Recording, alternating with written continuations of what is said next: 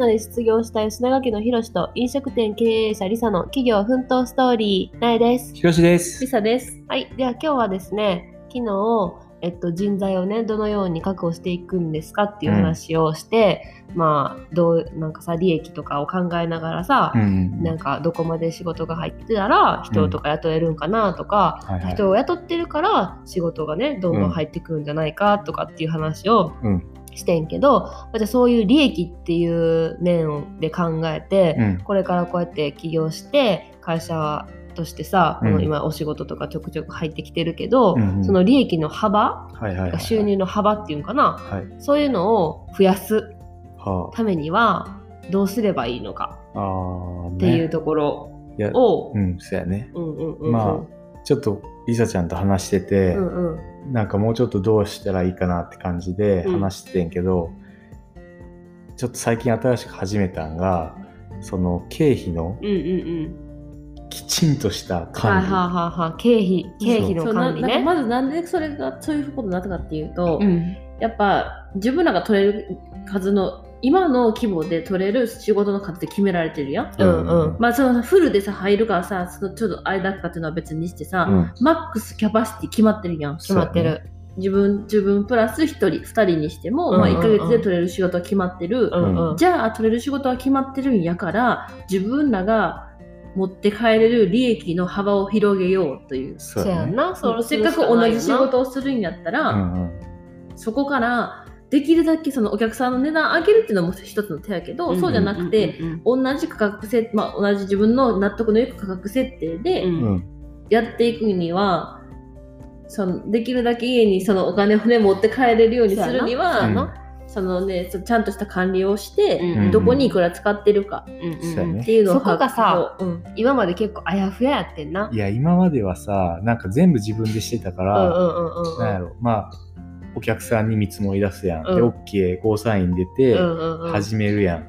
で始めて、デポジットっていうか、その、1回目の支払い、頭焼きに支払ってもらって、そこからどんどん材料費で使っていくって感じだったけど、まあ、その材料費もさ、自分で払ってる、その自分が買いに行って自分で買ってるから、なんとなく、あ、まあ、この工程でまあどんくらい使ってんなっていうのはなんとなく分かってて、あこの調子だったらいいな。あちょっと使いすぎてんなみたいな。感覚で分かってるやん,、でもまあプロジェクト終わるまでその数字の計算とかぜ一切してなかったんな俺は、うんうんうんうん。だからまあプロフィット出てるやろうしあ今回早く終わったから結構プロフィット出てるなみみたいなな感じやったけど、ちょっと今から組織化していくな、いくんでは、それじゃあかんなっていうことで。な。んかさやっぱランドスケープってさたまにこういう大きな道具って必要な時があるやん。そね。このプロジェクトに必要やから買うけど、まあ、今後も使えるかうんうんらうん。買うみたいな大きいのとかをさ、買う時ってさなんかそういうのが難しくなかった？なんかこの道具欲しいねんけど、うん。例えば500ドルかかると、はいはい。でもさそれは今のこのプロジェクトで考えると、うん。なんていうの？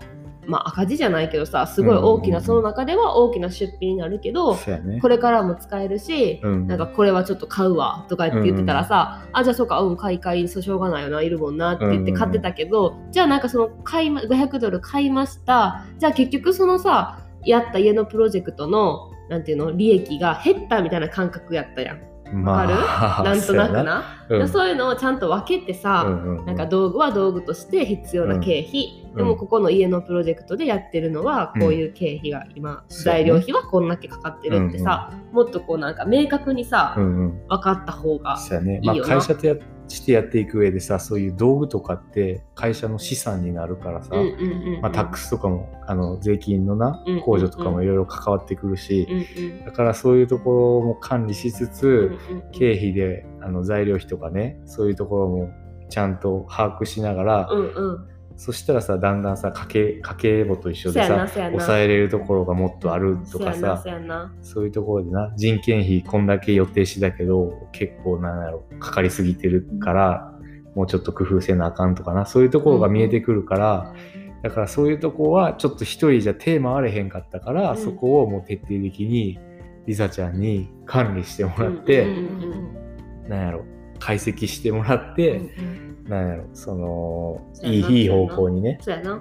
うん、まあなんかじゃありさちゃんはさ今さまああんまりいあの今までのさ、やつ見てないけどさ、なんとなく話とか聞いたりとかしてさ、なんかここ変えここ変えなあかんなとか、うん。ここちょっとかかりすぎやろみたいな風にさ、思ってるところある？そうなんかまださレシート4枚ぐらいしかもらってないからあれやけどうん でもなんかその初めこの立ち上げる前に言ってたのがなんかレシートたまなんかためためてなんそうかそうそう。で実際聞いたやん。このプロジェクトってさいくら儲けたけどいくら使ったんみたいな、うんいくら材料に使ったんできたらえわからん。そうなそうそう。いや、大体そう。大体これくらいでこうやって言うんやけどうん。でもじゃあそのうちの人件費は自分にいくらやったんかとか、なんかそこら辺がパパって分かってないのがびっくりやってうん。しかもそれも一番さちこなんか最近終わったプロジェクトなんでさ聞いたけどそうだから結局そうやんな、うんだから大体そうそうやな。だからその自分の給料と利益っていうのを別々で全然考えてなかったじゃないけど、そういう給料を取った後にうん。自分のその利益としてどれぐらい入ったんかとかは全然分かってへんかだった利益が俺の給料やったもんそれ全部な、うん。ちゃんと考えてなかったもんな、うん。うんうんうんうん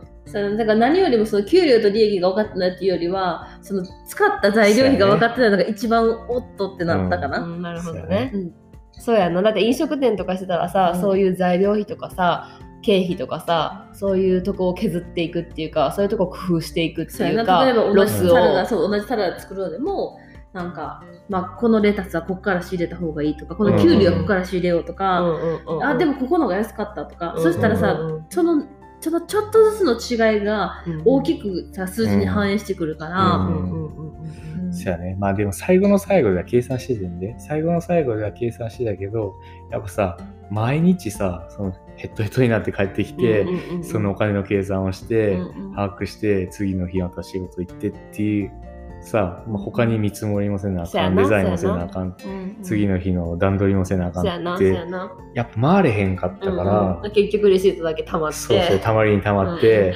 あの最後大変確定申告とかせなあかんときに、うわ、わけわからへんみたいな、どんだけレシートあんねんみたいな。まあ、でもそれがやっぱりさ一人でやるには限界があるっていうのもさ、うん。なんかいい例といいとうん。そうやなそうやなそうやと思なんか大きくしたくてもできひんよなそんなんやったら。そうや、ん。絶対で、いや、できる人はできるんかな。いやまあれ限界限度がある。うんだってさ、じゃあいつ、いつ見積もりするん、うんいつデザインするん？だからやっぱそうういうさ夫婦でやってる人が多いんじゃない？結構割とさ奥ささんがそういうアカウンタントとかやっててさ、事務作業な？事務作業、うんうんうん、してて、そうやな、ファミリービジネスって大概そうやな。うんうん、でもちょっと私はそういう数字も苦手やし家計簿の管理とかもできひんし 英語も苦手やしちょっとそこまでできひんから ちゃんに頼るわ。うん。うんっていうところで。うんうんそうやな。まあでもさ、ランドスケープってさ、なんか経費をさ、とことん削ったらいいっていう問題でもないやん。なんかその材料とかをさ、安けりゃいいっていう問題でもないやんか。そうやね。それは違うなうんうんううん。ん。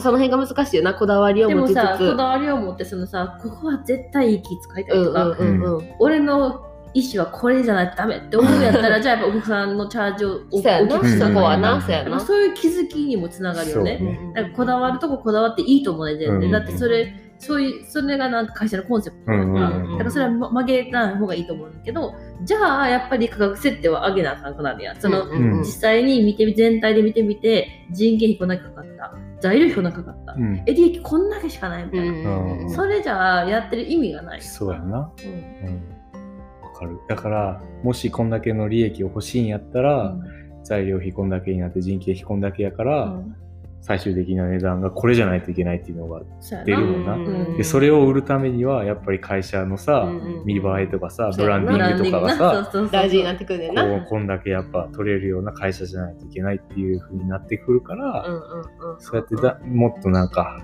ね、一つプロジェクトをするごとに解析してって、うんうん。それも配信できますようんっていう。大事やな。そうんうんうんうんうん。確かになるほどね。うん。それはそうやな。まあ、だからじゃあこれからはそういう管理、お金の管理とかもはいはい。ちょっと徹底してやっていって、そうやね。何に何をどんだけ使ってるんかとうか、んうん。まあ、このこういうプロジェクトこれぐらいの、うん。えっと、お客さんからチャージしした、うん。いただいたお金ではこれぐらいプロフィットがうん。き自分の給料はこれぐらい取れて、うんさらに利益としてこれぐらい残ったっていうのはいはいはが一つずつ明確にな。っていけばうん。いいかなっていう感じかな。その中で節約できるとこは節約して、うんこだわりを持つところはこだわりを持って、うんブランディングを通してうん。お客さんに伝えていくと。そうだね。うんそんな感じかな。おー、すごい。すごい。組織、組織や。そう。ですねいや、なかなか一人じゃできひんで、そこまで。そやな、よっぽど賢い人じゃないと無理やよな。よっぽど賢い人別にさおっていうかさ。金払えば誰でもやってくれるよだってさ、うん。ああ、そういう、キーピングとか。そうかそうかそう誰か外受けするってことか。うんうんそうそうあだってさ、まあデザインだけとかやったらな、できるかもしれん、そこまで。ーうんうんうん。そうやな。うん。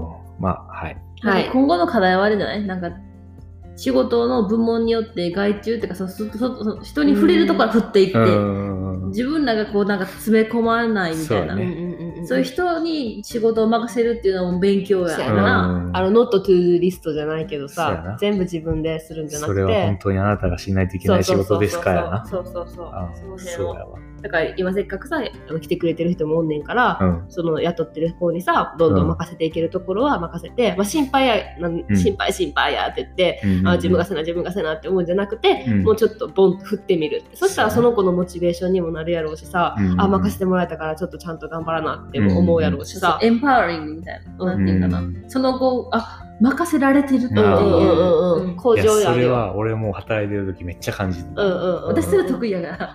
エンパワリングして自分の仕事を減らすの得意 大得意やから。私も結構人に振ると振るのは得意かも、へうんーいや、俺めっちゃ苦手なんだ。でもなんかふってさなんかえー、仕事増えたってじゃなくてあ、うん。任せてもらえてるやんって思わすのがやっぱ一個のテクニックじゃないかな。うんそれはそうやな。何でもかんでも押し付けてるわけじゃないよっていうところでうんここもこんだけできるようになったからここちょっと任せたいっていうような感じでね、はい。そうやなやっていかなあかんな、はい。まだまだ学ぶことたくさんありますね社長いやさん、ー、学ぶことしかないわ。